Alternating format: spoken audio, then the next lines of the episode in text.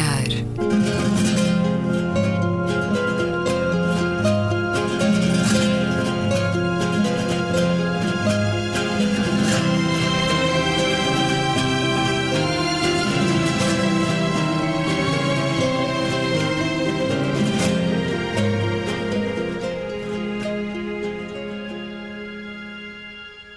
Bem-vindos a um certo olhar. É uma conversa na Antena 2 com Luísa Schmidt, Gabriela Canavilhas, António Araújo e Luís Caetano. Vamos aos vossos destaques positivos da semana. Olhar arregalado aqui, António Araújo. Arregaladíssimo ao facto do pequeno Saúl, um dos reis, na altura príncipe, muito pequenino, da música pimba, uma espécie de Maria Armanda da acordeão. Da MPP, música pimba portuguesa. Exatamente. Hum, vai ser pai, já esposa ecografias da, do seu filho, portanto, numa não sei se chama numa árvore. E, e, a mãe é uma influenciadora das redes sociais, portanto, admito que seja uma espia ao sol do Sr. Putin. Mas não era isto que queria falar. Eu queria antes falar com um olhar arregalado, talvez um bocadinho mais sério, mas também floral. O Jardim Botânico de Lisboa como lhe chama ao público, uma caixinha de biodiversidade, portanto são cerca de 1.500 espécies, reabriu ao fim do ano e meio fechado para obras. Havia uma lindíssima Welwitschia mirabilis no, no Jardim Botânico, creio que morreu, não por causa das obras, mas já antes das obras terem começado. É pena, mas enfim, estas são as notícias positivas e outra também. Deixa-me só acrescentar. Essas Sim, claro. obras resultaram de um orçamento participativo onde eu votei também, conjuntamente com milhares de pessoas, uh, de modo que, o, que, a Universidade de Lisboa, ou seja, o Jardim Botânico especificamente, uh, tivesse ganho esse orçamento para poder ser reabilitado. E agora abre. Então vou reformular, graças a Luísa Schmidt, uh, um olhar arrecalado para esta semana, o Jardim Botânico vai ser. Aos orçamentos participativos. E outro que a Luísa também penso que irá gostar. Também foi premiada a Rede Nacional da Cultura dos Mares e dos Rios, eh, que vai ser distinguida nesta edição deste ano dos prémios Excellence Mare pelo papel fundamental na promoção das culturas marítimas e de Portugal. Nasceu em 2002 esta rede, tem feito um trabalho notável eh, e, e, tem, e, e merece, sem dúvida, este prémio internacional. Gabriel Canavilhas, o teu olhar arregalado. Eu estou uh, muito satisfeita porque uh, aconteceu um pequenino milagre esta semana. Ah, um pequenino milagre. Não, é, é um milagre que uh, não era expectável que acontecesse, mas houve uma conjugação de forças partidárias que aprovaram uma lei nova a Lei de Identidade de Género. E essa lei permite que hoje, a partir eh, da sua promulgação pelo Presidente da República, que qualquer pessoa, eh, a partir dos 16 anos de idade, possa mudar o seu nome e o seu género no seu bilhete de identidade, nos seus documentos eh, de identidade, eh, quando assim o entender, a partir de um requerimento, eh, de uma forma eh, privada, de uma forma normal, sem ter que passar pelo enxovalho de apresentar relatórios clínicos a um, a um funcionário, a um funcionário que não é médico, relatórios clínicos da sua sexualidade, e, sobretudo, relatórios clínicos que apontam para distúrbio, distúrbio psicológico, eh, que no fundo era aquilo que eh, a lei até agora permitia. Portanto, esta lei agora eh, assenta na autodeterminação da identidade de género, isto é, o género é algo que cada pessoa reconhece-se um, e se identifica. Desde já aos 16 anos. Para aqueles argumentos anos. de que aos 16 anos não se pode tirar a carta nem se pode votar, Achas que não é comparável esse tipo de decisão? Não é comparável. A relação da pessoa com o seu género é algo que se estabelece desde a mais tenra idade. É que as outras coisas têm a ver com maturidade argumenta-se com a maturidade. E no caso da afirmação de género? Todos os, os estudos e as audições, uh, e, enfim, o levantamento eh, quer científico por parte de todas as entidades científicas que colaboraram nesta alteração legislativa uh, e também psicológicas, como é evidente, e quer os estudos políticos que conduziram a esta alteração, uh, apontam para esta formulação de, de, identidade de género se revelar muito cedo, às vezes aos 5, 6 anos, e uh, o desconforto de alguém que está completamente masculinizado, por exemplo, uma, uma, alguém que nasceu com o género feminino e estar completamente masculinizado, vestido de homem, e de repente é chamado ou Maria Joaquina, ou Eduarda, ou, ou Maria Isabel, numa repartição pública, numa escola, quando se considera um João ou um Jorge, ou não tem nenhuma relação com esse hum. nome feminino, uh, é de facto algo que é importante para a afirmação da sua personalidade e uh, o sofrimento que advém uh, desse, dessa permanente humilhação é considerado algo atentatório até do, dos direitos humanos. E, portanto, um, o facto de esta alteração já de ser possível na lei atual, mas uh, ser necessário um diagnóstico médico de, de, perturbação de identidade de géneros e a necessidade de apresentar um relatório de sexologia clínica a funcionários, funcionários que não são médicos, tudo isso uh, tornava todo esse procedimento altamente doloroso. Eu só queria Comentar? dizer eh, duas coisas. Eu, é um assunto altamente complexo e, portanto, não tenho não tenho uma opinião uh, forte sobre isto. Uh, tenho ouvido, uh, por exemplo, pediatras ou médico da sexologia dizer que muitas vezes estes problemas se deviam resolver era logo no 1, 2 anos, no primeiro ou segundo ano de idade, ou terceiro ano de idade.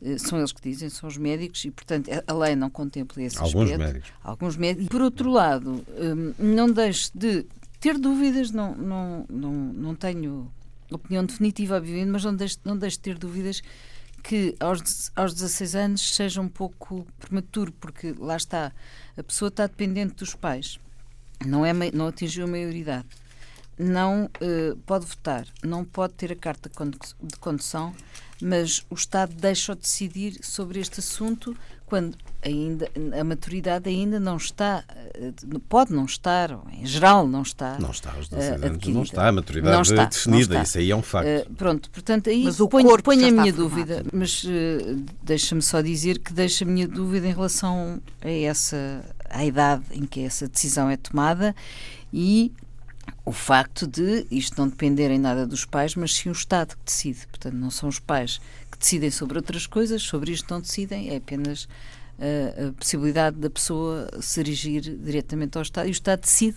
que a pessoa pode decidir. E aqui uh, pode ser prematuro aos 16 anos, mas isso é uma, é uma, não é uma posição definitiva, é uma dúvida que eu deixo. Uh, Deixa-me só uh, corrigir um aspecto. Aos 16 anos tem que ter autorização dos pais, como é evidente. A partir dos 16 anos pode pedir e pode-lhe ser alterado o nome e a identidade com a autorização dos pais, com, lei, com o envolvimento dos pais. dos pais, sim com o envolvimento dos pais, a partir dos 16 anos. A partir dos 18 anos, autonomamente. Mas a partir dos 16 anos, com o envolvimento dos pais, Mas com a um, passa. Sim, sim. Eu partilho muito as dúvidas da, da Luísa, dúvidas, porque eh, o nosso ordenamento jurídico, nós devemos pensar, tem que ter alguma uniformidade em todos os planos. E isso devia haver até realmente reunir-se um consenso, isso sim, um consenso importante, até talvez cientificamente mais sedimentado, eh, porque é um pouco estranho, na minha opinião, que não haja maturidade, por exemplo, a escolaridade obrigatória vai para além dos 16 anos. O que pode ser positivo, mas, mas considera-se que uma, um rapaz ou uma rapariga de 16 anos não tem capacidade de autodeterminação e, e para saber se devem começar a trabalhar ou se devem estudar. E, portanto, impõe-se que continuem a estudar. E eh, a Gabriela disse que o corpo já está formado, mas essa eh, temos que distinguir muito bem o que é corpo e identidade sexual, porque se nós admitimos que a identidade sexual está formada a partir dos 12 ou menos anos, a partir de, então aí já se, se um calhar período. poderia ser admitido que se fizesse esta Não, mudança de identidade de género já a partir se está a, já se está a dar dois ou três ou quatro anos para sedimentar e para consolidar esta uh, esta noção de que o, o, o, corpo não coincide com a identidade. Uh, porque não tem qualquer dúvida que quem uh, uma, uma pessoa que é transexual é o desde que nasceu, não passou a ser numa determinada altura da vida. É é o desde que nasceu. Nasceu com uma de, identidade de, trocada. Mas isso não é transexualidade, porque pode haver uma identidade transexual. É aqui várias coisas. E por outro Sim. lado, tenho algum receio tenho algum receio que uma lei como esta, como sabem, eh, muitas vezes as opções por essa identidade sexual, em certos casos, não são fixas. Eh, até se calhar, não, não vou citar nomes, mas a, a Luísa conhece até um, uma cientista social canadiana, ela não historiadora, uhum. não, eu, tenho, que, eu tenho que mudam uma... muito ao longo da vida, com 40, sim, 50, sim. vão mudando. E, e isso vão é mudando o quê? A sua identidade sexual. Identidade sexual. Portanto, vão alternando? Sim, sim, sim. sim com sim. correspondentes uh, alterações, alterações, alterações. Eh, aqui, mas quando estamos a falar de uma aqui não estamos a falar de operações, estamos a falar apenas da identificação. Não, não, mas não é da não, não, sim, afirmação. Claro, mas aqui estamos, também não estamos a falar de, de operações. Eh, aliás, é um caso clássico, é um, isto não é nada de intimidade, porque eu próprio assumo, uma historiadora, Linda Down Rabbit, umas vezes na, na Conheces? Conheço que na, uma vez na sua bibliografia aparece como Linda Down Rabbit, mulher, outra vez, outros anos aparece como Down a Lind Rabbit, o que nos dá algum trabalho sempre a fazermos. Mas, se aqui houver decisões definitivas em que possam que envolvam eh, operações ou não, isso depois pode levar à responsabilização, não sei, eh, até de, dos próprios médicos e, e, das pessoas que. Mas isto, que já estamos a falar de outra coisa. Já não tem a ver com isto, não é? O, o, que, o que esta nova lei permite é simplesmente sem qualquer tipo de intervenção cirúrgica, sem qualquer tipo de mudança do seu próprio corpo, simplesmente alguém que não se reconhece como sendo, uh, como sendo Gabriela, poder passar a ser António. Gabriel. E não pode ser o primeiro passo para uma lei que não, então se as pessoas têm esse direito, também têm direito a ter um apoio médico mas têm, para... Mas têm, e está reconhecido também na lei. Mas isso é outra coisa, estamos a falar de domínios diferentes. Pode-se mudar, pode fazer cirurgia aos 16 anos? Eu não sei dizer a, em que idade é que se pode, mas pode-se fazer cirurgias e deve-se fazer cirurgias quando as pessoas têm realmente uma situação uh, de, de, de, de, um corpo uh, diferente do género com que se nasceu. E, e vamos lá ver isto não é uma questão de opção, é uma questão de. de isto é uma questão muito séria. De natureza. Eu tenho, eu tenho uma amiga que era um amigo. Além desse historiador, eu tinha uma amiga, um amigo que se chamava Pedro, que agora se chama Patrícia, e realmente decidiu, aos uh, cerca de 30 anos, um bocadinho antes, uh, mudar de género, e foi um processo muito doloroso, muito burocratizado, muito difícil, muito sofrimento. E por isso eu, acho que é bom que estas eh, situações tenham eh, maior agilidade e façam as pessoas, nós façam passar por grandes sofrimentos, como foi o caso deste, desta minha amiga. Um, minha amiga, que depois eh, agora vive em Itália, mas é portuguesa e, e sofreu bastante com o assunto.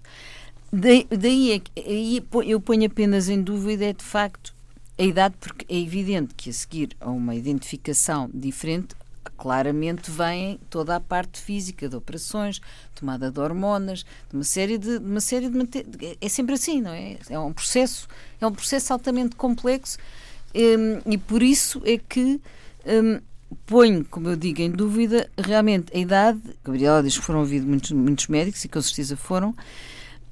Mas hum, acho que esta, esta questão da idade não é de sumenos e, portanto, é esta a única dúvida que eu deixo, sendo certo que o que havia antes, que era esse tal processo doloroso, difícil e extremamente burocratizado, era uh, muito negativo para a pessoa que sentia. Mas isso foi agilizado essa... com o tempo. É? Atualmente sim, está muito mais sim. consagrado e, e sim, agilizado. Sim, sim. Repare-se, só por uma questão da idade, repare-se por um jovem uh, de 16 anos que uh, vai para a faculdade, aos 17 ou aos 16 até, a idade, por exemplo, de começar a sua pré-vida uh, pré adulta, não é?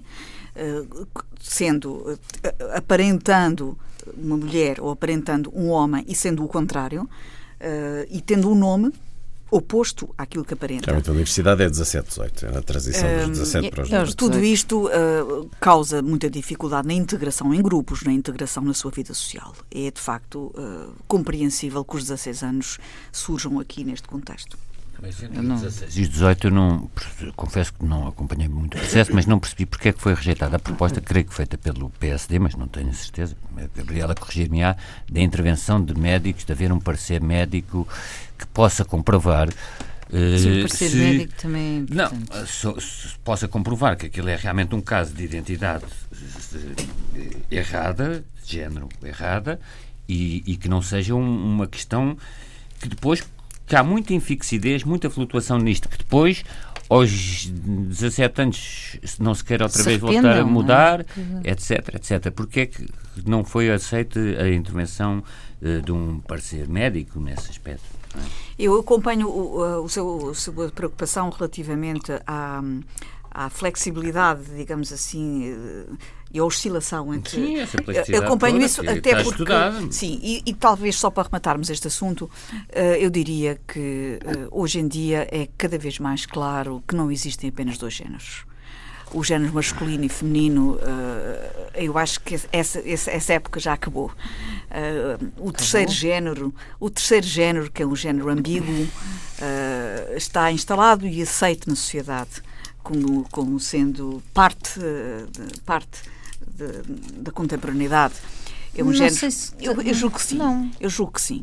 Uh, é muito, hoje, muito comum, uh, como era no passado, mas uh, mais escondido, mas hoje em dia é muito comum, haver, de facto, uma, uma, comunidade de pessoas que não se assumem nem de um sexo nem do outro e, e, e o terceiro sexo, de facto, está aí. Nós, e é, são parceiros de, dos homens e das mulheres na vida mas social. Isso é a bissexualidade, não é a transexualidade. Não, não, não, não, eu estou a falar na relação com Estou a falar na, na, na parceria, acho... na parceria na produção social em todos os domínios.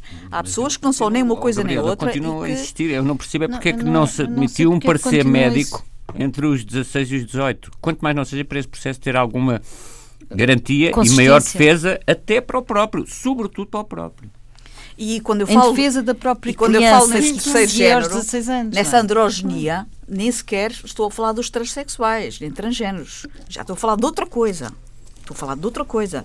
Mas a androginia já é, de facto, também um, uma, uma tipificação de uma forma de estar na vida e que já vem acrescentar, digamos, como um terceiro género. Eu não tenho tanta certeza sobre isso, mas se calhar sou eu que estou Sou bota. É? Avancemos com o teu destaque positivo da semana, o teu olhar regalado, Luísa Schmidt. Então, dois, duas notas. Uma, um, a investigadora da Faculdade de Ciência e Tecnologia da Universidade Nova de Lisboa, Elvira Fortunato, foi mais uma vez Recebeu ganhadora um de, de um, pelo trabalho extraordinário que, que ela tem feito, uma bolsa de 3 milhões e meio do, do Conselho Europeu de Investigação e atenção, que é a maior bolsa de sempre atribuída a Portugal, a todos os países da União Europeia e fora da União Europeia. Portanto, é, é triplamente bem, bem, é triplamente de sublinhar um, a criatividade. Portanto, fora da União Europeia, mas na Europa, é isso? Sim, Só dados para... pela União Europeia. Não, porque também, também há. Também, a União Europeia também uh, dá, uh, dá bolsas a, a pessoas que não são da União Europeia.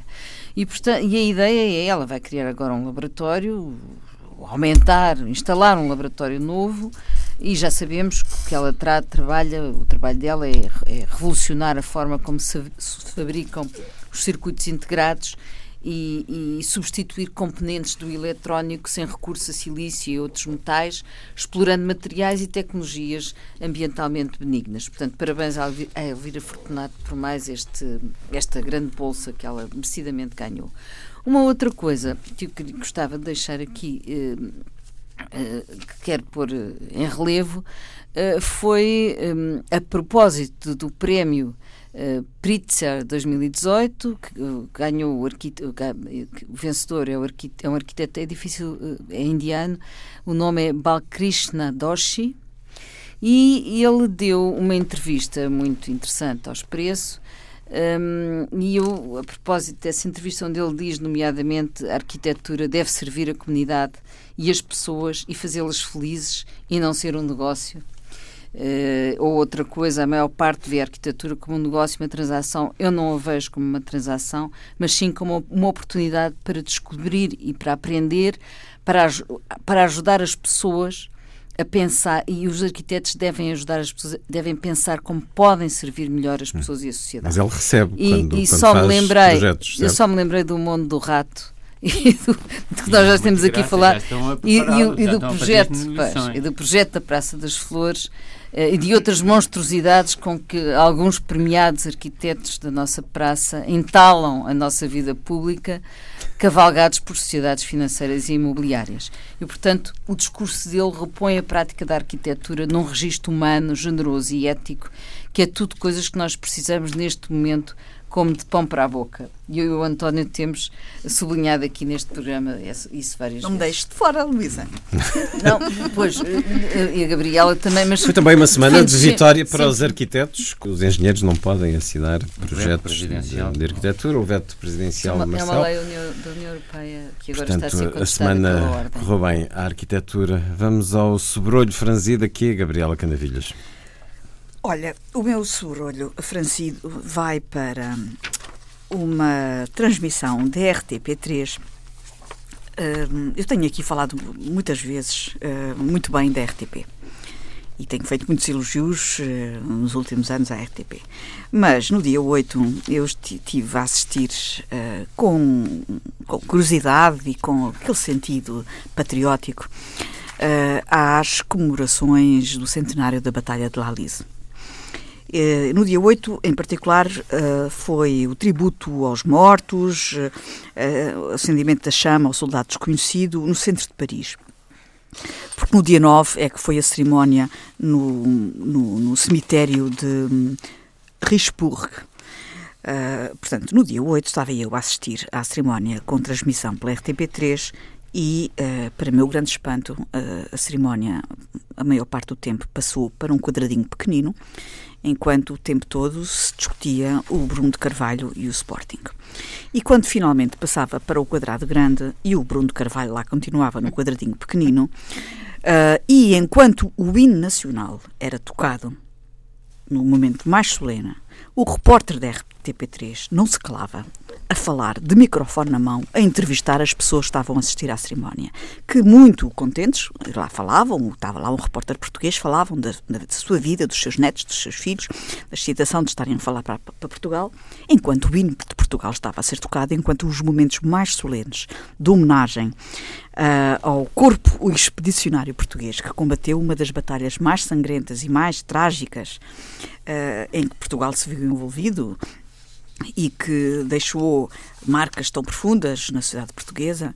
Eu, eu, eu, não sei se aqui já contei, isto agora é um fé de ferro no meio desta história tão, tão séria que estou a contar, mas até há fados, até há fados portugueses dessa época que falam dos soldados que iam para a guerra, para a França. Portanto, era... Havia um fado, desculpe dizer-lhe, uh, a recordar, Gabriel, havia um fado que, que, era o nome, o fado do Cavanço.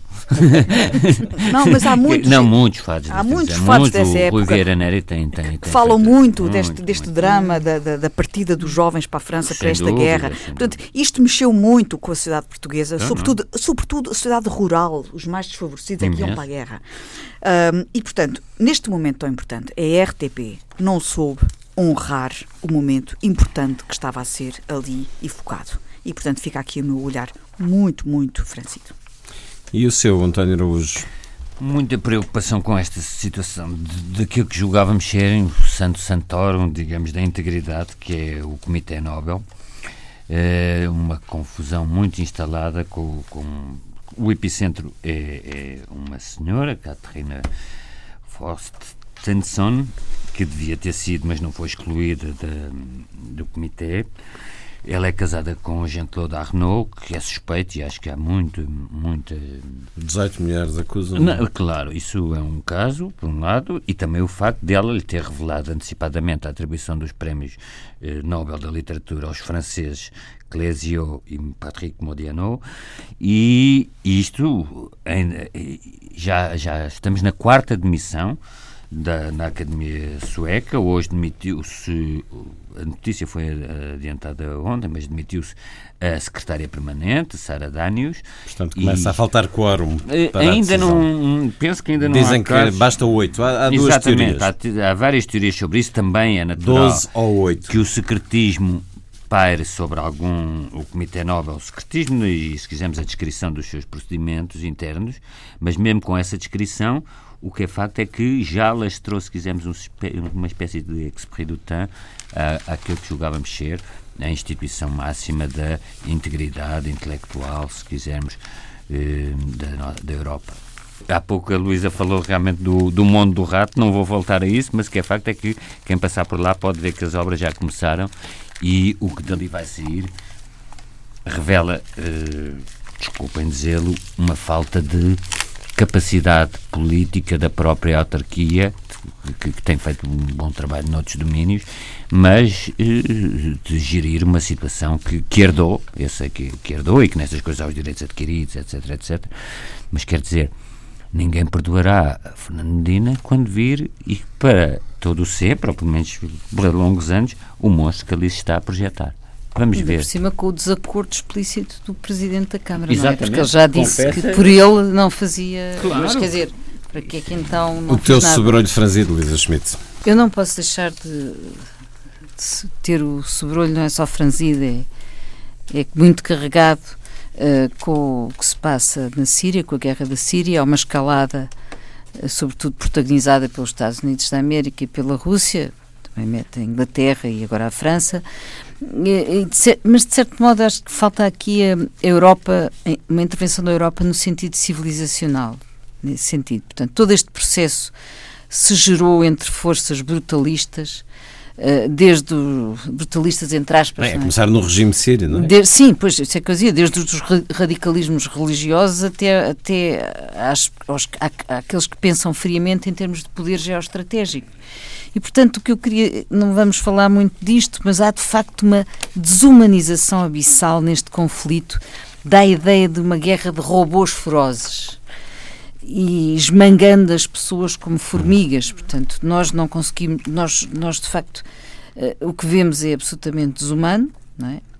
E uh, não conseguimos uh, perceber como é que isto tudo se vai desenrolar como é que esta escala se vai sair desta, desta escalada, um, mas um, não deixo de, de, de não deixo de, de, me chocar com o facto de no início do século XXI esta guerra ser um, um monumento à desumanidade e o ser humano ali não, nem é lido como ser humano. De qualquer maneira, foi uma semana de equilíbrio de forças, tal como na Guerra Fria, uma ameaça afirmada de Donald Trump, que depois não se concretizou no período uh, anunciado, mas que ainda se mantém como possibilidade eh, de uma intervenção militar que possa gerar Sim, outras questões e outros conflitos, nomeadamente com a Rússia. Sim, Apesar de tudo, ainda estamos. Não, e não está dissipada, não está, não está dissipada a possibilidade disto não. acabar num confronto, num confronto bélico. Não está. Não, não está nada dissipada, até porque nas últimas horas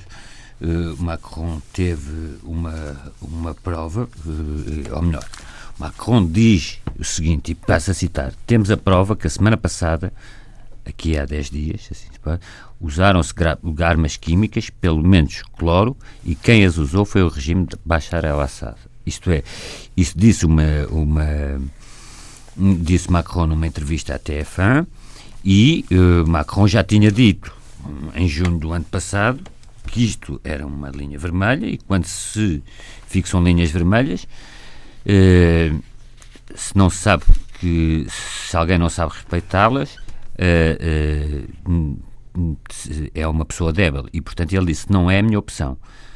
Se se concluir que se utilizaram armas químicas no terreno e sabemos saber, conhecer a sua, a sua proveniência, então a França procederá a ataques para destruir os armazéns de armas químicas identificados. Portanto, ele disse há poucas horas que identificou, pelo menos, cloro, e, e isto pode ser o, o, Quando eu digo pretexto, é um motivo para uma intervenção militar francesa, que, aliás, é, há uma tradição de, de, de intervenção intervencionista da França, e, por outro lado, Macron possivelmente não quererá ter ficar, sobretudo neste período do seu mandato, com a imagem de debilidade que marcou muito Barack Obama, como sabem, no verão de 2013, Sim, disse que Al-Assad tinha usado armas químicas e preparou a intervenção, mas no último momento eh, recuou.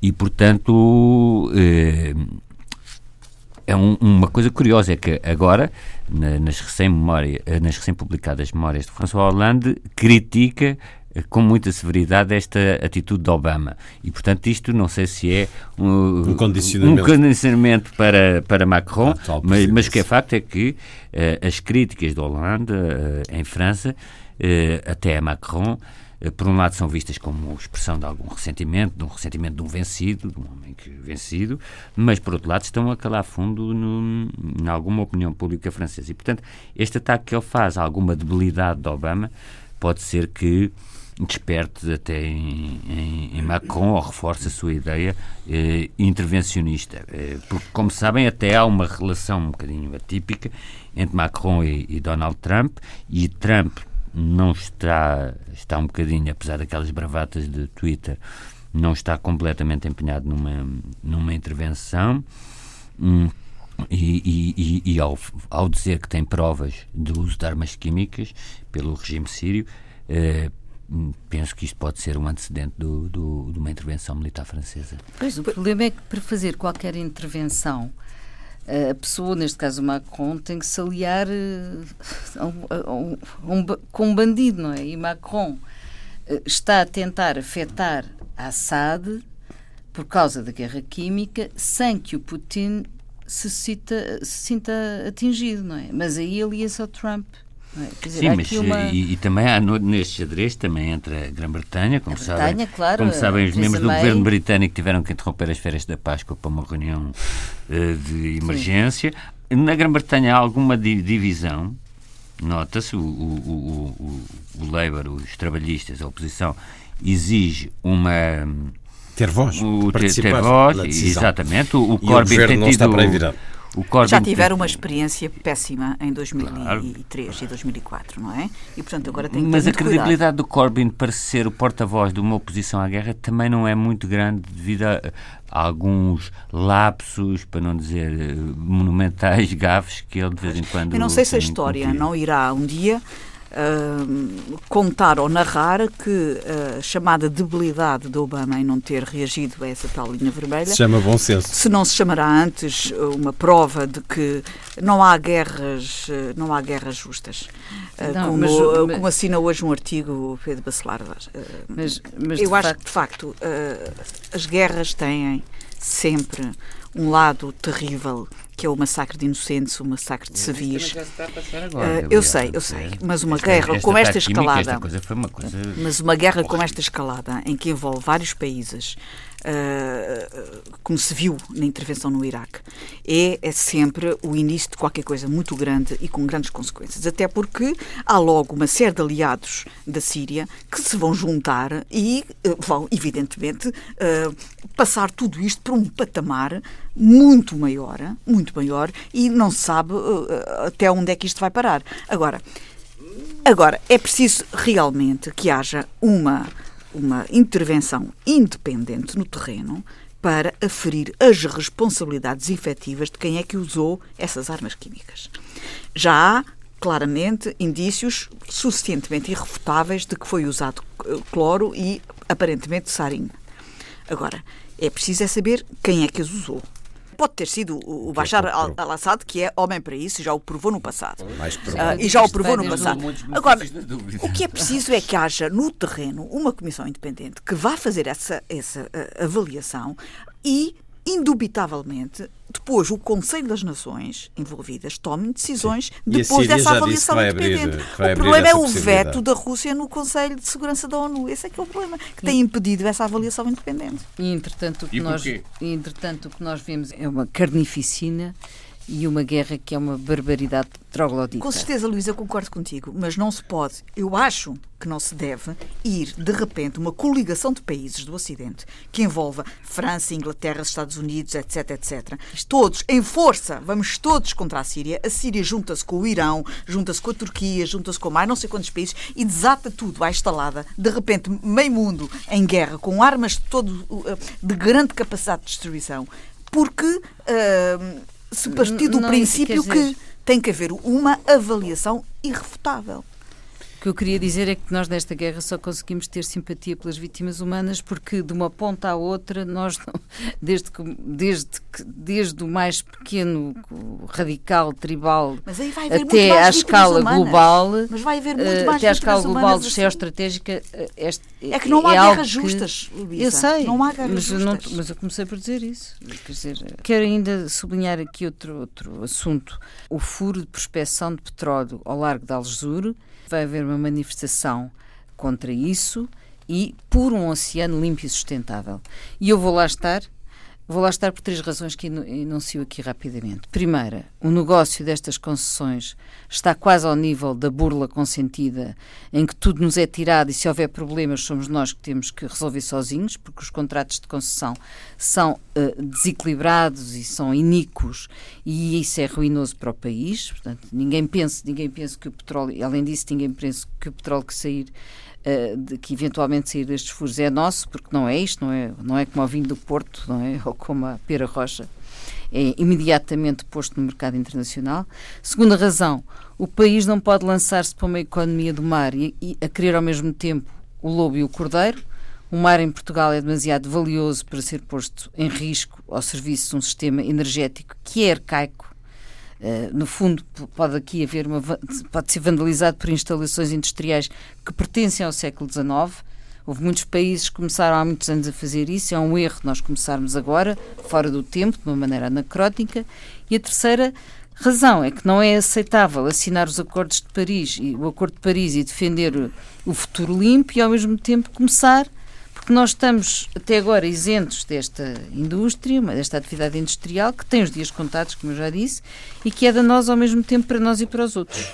E noutros países estão uh, efetivamente a retirar-se e nós vamos agora entrar. Na semana que passou, os critérios editoriais dos canais de informação, ao que me apercebi, não deram grande importância à prestação de Mark Zuckerberg no Senado e no Congresso norte-americanos, num tema que diz respeito basicamente à humanidade, sobre a ingerência. E foi um grande trabalho e, de relações públicas. E foi. Uh, é, é isso que vos queria perguntar, se acompanharam, porque muitos jornais puseram o vídeo online, em direto. Tive a oportunidade de acompanhar e foi absolutamente extraordinário.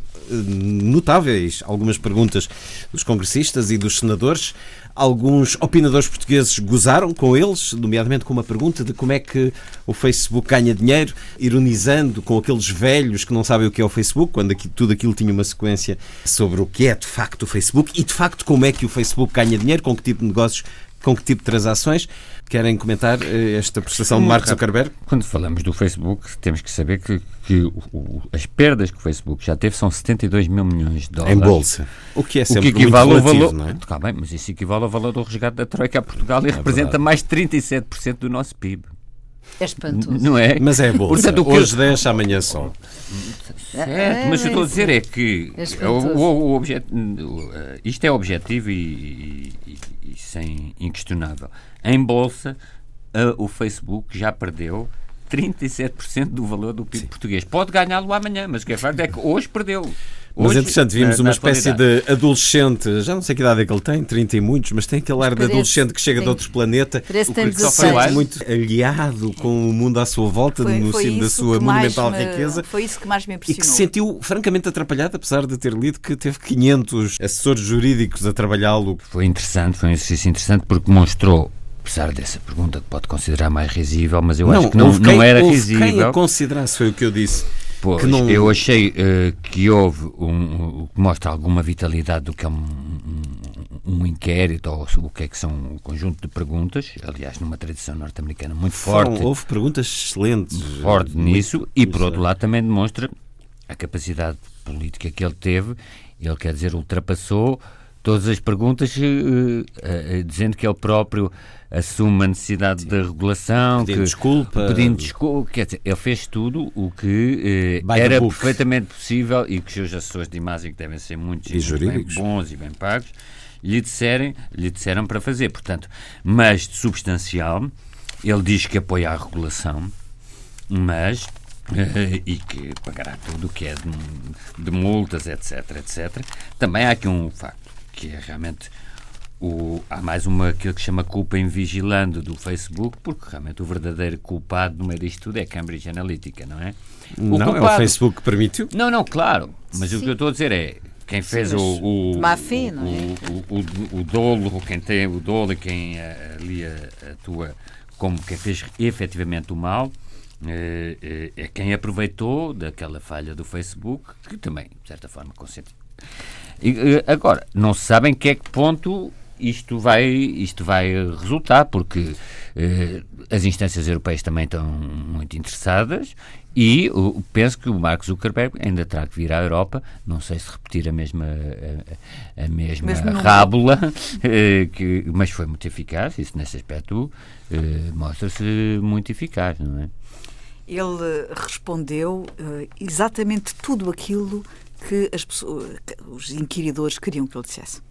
Ele não uh, saiu um milímetro do roteiro foi eh, uma performance. Mas tinha substância, no sentido, aquilo não era só. Hum, impecável. Tinha substância, né? ele disse o dizia, desculpe. Não, ele preparou um roteiro claro, perfeito. Com coisas que perfeito. E, Assumindo a fragilidade. Com certeza, mas ele respondeu exatamente aquilo que, que as Portanto, pessoas queriam é, ouvir. Uh, que queriam ouvir. As pessoas querem pôr os seus dados voluntariamente, outros dados uh, podem ser facilmente uh, adquiridos e pronto, e é isto e não há nada a fazer. Mas tu há pouco referiste a imagem e a e o carisma. É um carisma da, da estranho, é um carisma alienígena. É, é, muito estranho. E foi isso que me impressionou nele. Olhar para aquele jovem, que é um miúdo, para todos os efeitos, e, e perceber o que ele representa, uh, a invenção dele, a capacidade, aquilo que ele criou, o que representa aquela invenção, não é? Uh, representa algo que mudou o mundo, porque quer queiramos, quer não, quer gostemos, quer não, o Facebook mudou a forma das pessoas se relacionarem umas com as outras no mundo, mudou a forma das pessoas comunicarem, mudou a forma das pessoas se informarem, mudou a forma das pessoas disseminarem informação, uh, uh, alterarem a informação. foi realmente uma invenção que, transformadora eh, não necessariamente para melhor? Não necessariamente para melhor, como é, como é evidente. E olhando para aquele jovem, sabes para é aquele é? olhar cândido, muito branquinho, um filme aquele, o, o, olhar dele parecia meio perdido. Uh, eu pensei às tantas, se até mesmo aquela aparência não era também estudada. Porque tudo aquilo parecia-me de facto uma, uma encenação.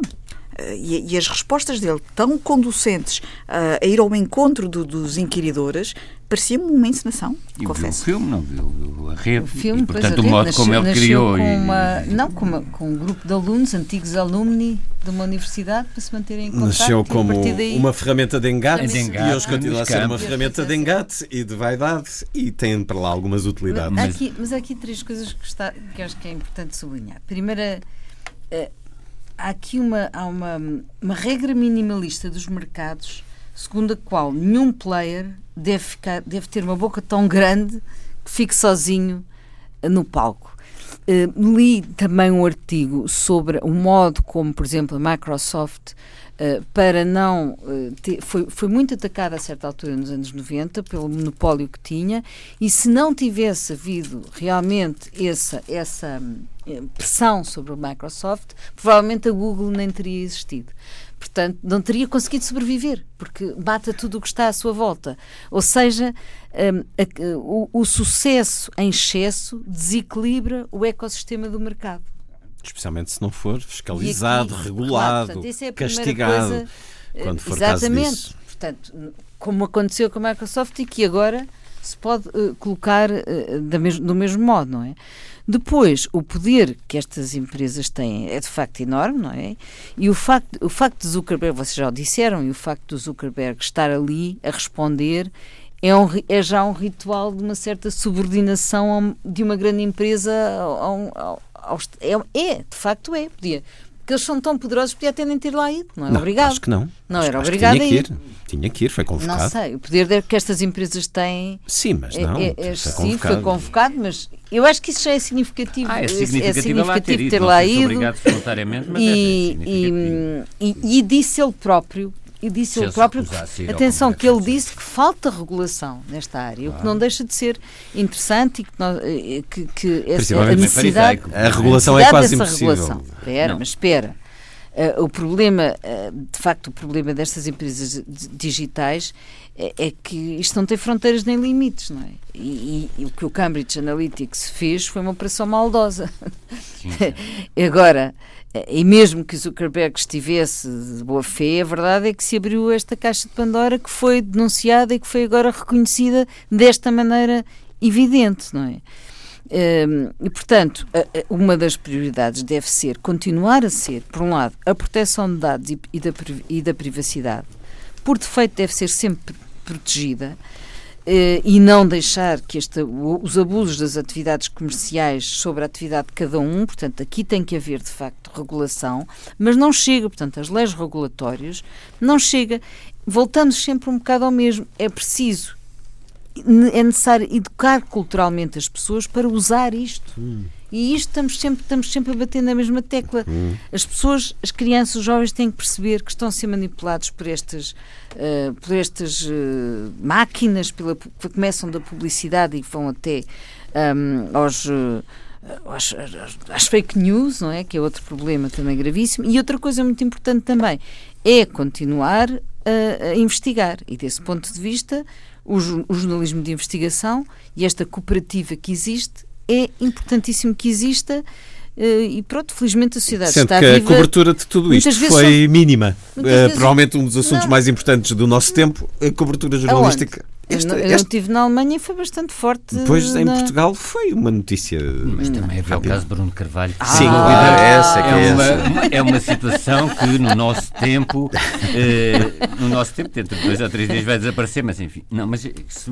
me permitem, há aqui uma questão que, eh, para já, é um bocadinho curioso se repararem, os novos grandes milionários do nosso tempo exceção talvez ao Bill Gates, tem um padrão mais convencional, mas tem um padrão todos eles muito pouco convencional, desde o Zuckerberg, o homem da, da Tesla, uh, o Bramson também era um... O próprio Steve Jobs. O Steve Jobs, etc. Sim, mas Exatamente. Tem ver, mas tem a ver com esse espírito do Silicon Valley. Não, e é uma imagem com uma imagem, queriam, uma nova, uma nova imagem e, e que é mas isso, hum, a imagem assim não, não é muito interessante. O que talvez seja interessante é ver o próprio padrão da pessoa, do, do, do Christopher Willy, que é o homem que, o, que ele assume-se como vegan e, e gay.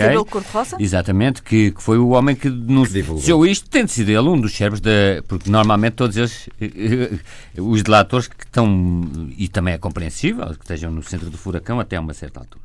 Mas o que é mais preocupante no meio disto, na minha opinião, é que o crescimento destas empresas tecnológicas que tem muito a ver com, com a agregação de seguidores, é cumulativo. É cumulativo, eh, mas a, uma velocidade estonteante. O que é que eu quero dizer com isto? O Facebook cresce, não cresce como uma antiga empresa não, da era industrial que, hum, que, crescia em progressão, vá lá, aritmética. E, e que aos 10, 15, 20 anos é que começava crescer. Aqui não aqui, uh, uh, logo ao fim de seis meses. Ou de, e isto... Daqui a 15, 20 anos, provavelmente já acabou o não, Facebook. Não, de 15 anos até menos. o, que tô... o, que é singular, porque este valor não, em bolsa... Estas empresas flash, as empresas que aparecem e, e desaparecem, há umas que se vão consolidar, sem dúvida, mas há outras que desaparecem. Uh, Lembra-se da Alta Vista, o motor de busca Alta Vista. Oh, Second Life. O que é preocupante nisto, Luísa, é, é muito difícil arranjar uma regulação e pensar em regulação eh, quando há uma decalagem entre aquilo que se vai regular e quantos aquilo já se vai regular, aquilo já, já atingiu estou... proporções Sim. irreguláveis. E, portanto, já dominou o chega... mercado de, uma, de, um ponto em que a, a, regulação só pode ser, não estou a dizer censura, só pode ser proibir mais aderentes ao Facebook. Por isso é que eu digo que não pode ser apenas controlado por leis regulatórias, como ele próprio, aliás, veio dizer que era preciso, mas é necessário de criar aqui uma nova, uma nova educação cultural para as pessoas usarem isto e saberem.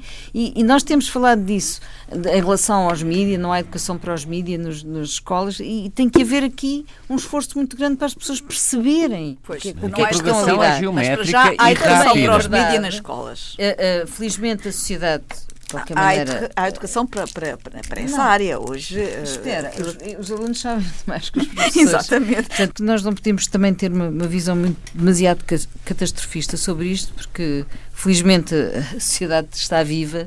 Também Não, não é ativos e corajosos que as mudanças se dão, não é? Mas é Mas- perceber que isto é um desafio, É um desafio inédito à economia de é mercado isso. e à democracia tipo já geral que nós conhecemos. Mas em- o público- Já agora é- fazer estas empresas pagar os impostos na Europa, isso também era. Mas é o, o crescimento que tem, eu sublinho e desculpem insistir, o crescimento, estas empresas É crescem exponencial, e é geometricamente, mas a uma velocidade muito rápida. Exatamente. Quer dizer, as- e portanto é difícil de acompanhar. é quase na Mas pode-se começar, porque uma coisa: uma das, das, das, das questões fundamentais é sempre, por exemplo, que depois dá os algoritmos, é publicidade. A publicidade é muito antiga e, portanto, por aí pode-se logo. Abençoado é- é- Adblock. Sim, mas não, não, não, não ignoremos uma coisa. Independentemente a- desta rede ou de outra qualquer ter uma vida ah, datada, isto é, vai ter uma vida útil de 10, 15 anos, depois desaparece e nasce outra. Não, não tenhamos dúvidas que este vai ser o futuro. Quer dizer, a comunicação vai ser, a partir de agora, é, vai ser é? por aqui. Já é, já é. E, portanto, são, estas empresas vão se transformar noutras, vão se aglomerar umas nas outras, vão se. Podem-se partir, não é? Mas Para não é- terem tanta, este é o caminho tão grande a partir do qual se vai estabelecer o negócio, ah, as transações, as comunicações, as relações pessoais. As decisões de E não eleições, qualquer como dúvida. aconteceu neste não, é que caso. o problema Mas aqui. pode eu- haver eu- eu- controle e trabalho de Não há investigação. controle. Eu sou Não mais- investigação, já houve investigação. Se não Sim. tivesse havido Não vai haver investigação, não sabias do Cambridge Analytica. Não, bem, era não muito importante haver uma espécie de mais investigação. Eu É confesso que nisso sou mais tudo. repressivo do que Claro que é, preventivo. sempre foi. E, Hum, ninguém controla tudo. E sou um Mas bocadinho é mais cética? Luís, em relação à capacidade de, de uma literacia nas escolas, porque as, eh, as crianças querem ver o que lhes é dado e o que é fã. As crianças nascem no meio disto, e portanto, nascem no meio disto e, portanto, viciam-se. a, a ideia É de terem um, um uso deste género de instrumentos. Pelo menos mais consciente, António, porque tu não consegues, como tu estavas a dizer, não é, não, isto não pode ser controlado apenas por leis regulatórias. Não, não, não, não, não. Portanto, se tu não, não forneces instrumentos e ferramentas às pessoas para perceberem, pelo menos, qual é o impacto que tem o fornecimento de determinados dados da sua vida privada. Mas a minha pergunta é: e as pessoas querem saber verdadeiramente disso? Não querem. As pessoas, nós vemos intelectuais Não, eh, houve 63 a, a porem questões pessoais no Facebook. Não, já- Será que já- realmente o- Tá- as mudanças para acontecer Olha, têm há- que ser motivadas pelo público? E o público fase- é como se não quisesse Não é saber do verdade. que está a ser feito Isso com a sua é informação. assim mundialmente. A Vase, neste momento, que é uma grande organização, uma ONG, já tem milhões de assinaturas. Milhões. E pessoas que saíram do Facebook. Por isso é que eu digo que a sociedade, muitas vezes, são pequenos núcleos que, ativos e corajosos que provocam mudanças. As mudanças demoram sempre muito tempo e passam sempre por várias coisas. Mas que temos que todos estar mais atentos a este assunto, é só há dúvida nenhuma que sim, e estes alertas são fundamentais. Eu não quero forçar a nota catastrofista, mas acho que há aqui uma conjunção de dois fatores. Um que o Luís notou é que as pessoas estão. O valor da, da privacidade perdeu um bocadinho em relação. eh, o valor para as pessoas em nome do valor Mas da acho exposição. Isto é Portanto, Big Brother. é importante. Há 63 mil pessoas que, que estavam, acho eu, portugueses, que estavam nesta questão do, Sim, do, do do Cambridge Cambridge Analytica. Analytica. E não vejo nenhum movimento cívico por, por isso. Porquê? Porque as Mas em pessoas que Portugal, estão. Mas há um movimento internacional. Não, não, mas em Portugal 63 mil e não vês uma, que uma petição que quando, Mas visto, quando havia uma petição do, pessoas a juntarem-se, a manifestarem-se, a que fazerem documentos para a Assembleia da República, Não, não, os lesados do Facebook. Não, porque as havia pessoas, as pessoas estão muito Portugal, dispostas, eh, porque elas próprias colocam nos Facebooks e nessas coisas a sua vida íntima, já colocam nos blogs confessionais e tudo, e portanto o valor da privacidade não, não interessa. E isto é um dos lados do problema. E o outro lado é que estas empresas, eh, a partir de um certo momento, quando se tem a informação, os dados das pessoas, aquilo só começa a ser rentável e interessante se lhes fizer- derem um uso perverso. Tal algoritmo. Porque se lhe dão um uso normal, o que é que é um uso normal? É venda para coisas, etc. Agora, o valor daquela informação é tanto maior quando eu lhe puder dar um uso para manipulação política, para E chantagens é o sexuais. Mas isso já está Esse é que é o valor E mesmo da- assim, da- Exato. Há uma Não, inação, por isso um mesmo é que eu sou catastrofista, porque isto junta-se da parte das- dos cidadãos, e dos cidadãos vítimas disto, há, se quisermos, uma abdicação do- da sua privacidade, da sua privacidade e de, até de se considerar. Vocês estão a pensar na e paróquia. Do, do... O mundo é mais do que a paróquia portuguesa, não é? Sim, e há muita mas gente. Mas é na paróquia que as pessoas não se importam de perder não, a sua não, privacidade e, e, portanto, quanto mais do outro não, lado. Não, do quando mundo... eu digo a paróquia, estou a pensar aqui neste mundinho. Uh, que nos rodeia. Sim, mas é suficientemente uh, significativo. Não é significativo. São 63 se mil escala internacional, não é? Vítimas não é da Cambridge Analytica. Por alguma razão eles perdem o tal, o tal dinheiro, não é? Por, uh, a empresa perde esse dinheiro, não é pelos, pelos portugueses, de facto. Não é por Sim, meia dúzia não, não é de... pelo, pelo Portanto, de contas, qualquer, eu não digo que seja fácil, não digo que seja evidente, não digo que seja, mas pelo menos já há algumas movimentações e uma maior consciencialização sobre este assunto e muitas pessoas que se preocupam com a privacidade. E, portanto, eh, vamos pensar que eh, nada é definitivo, as coisas são dinâmicas e, portanto, às vezes, a partir de pequenos núcleos, conseguem-se fazer mudanças. Vamos expor publicamente as vossas sugestões para os próximos dias. António Araújo.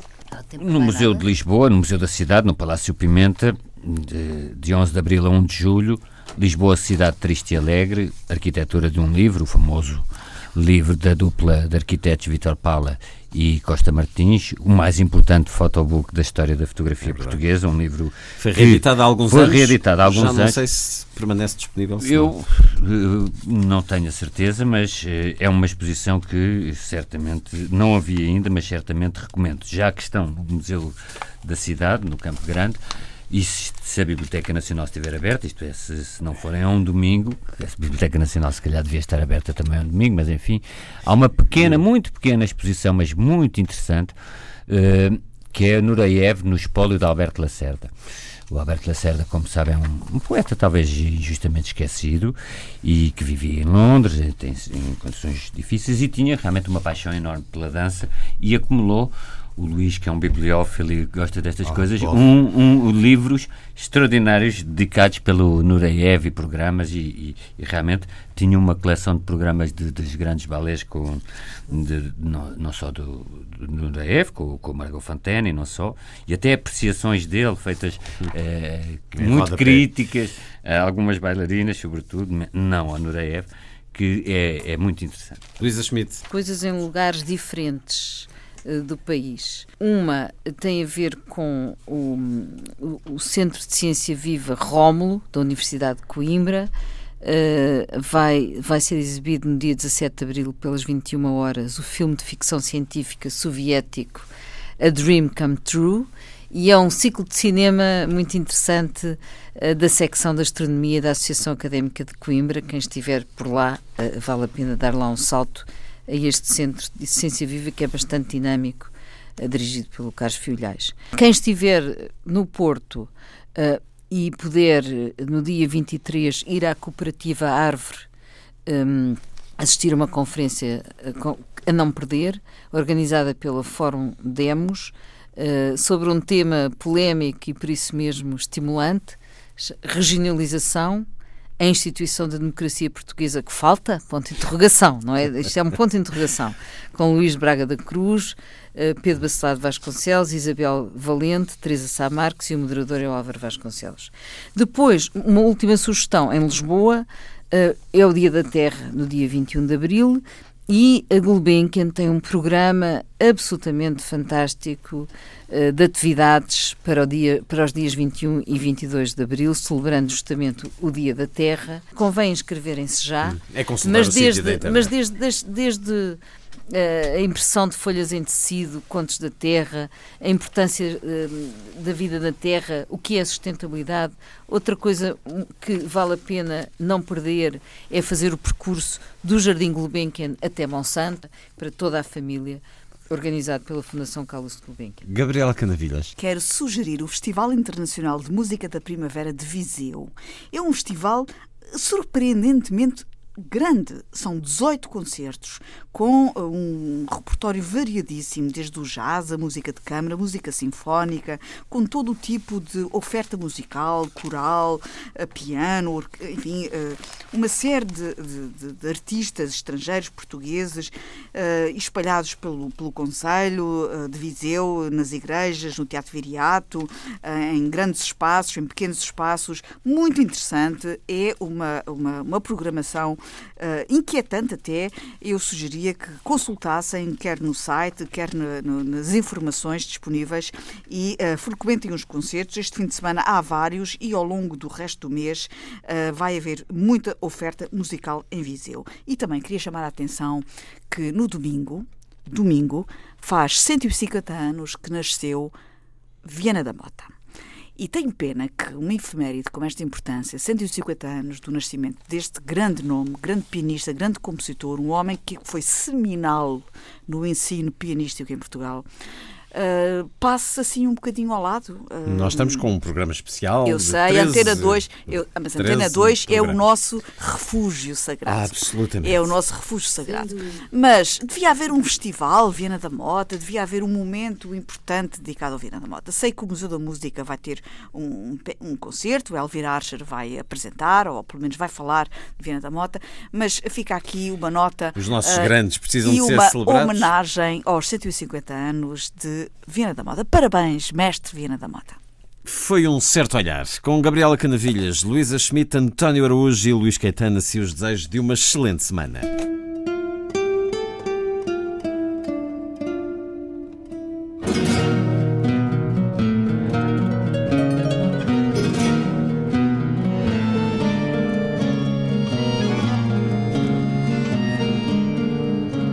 Um certo olhar.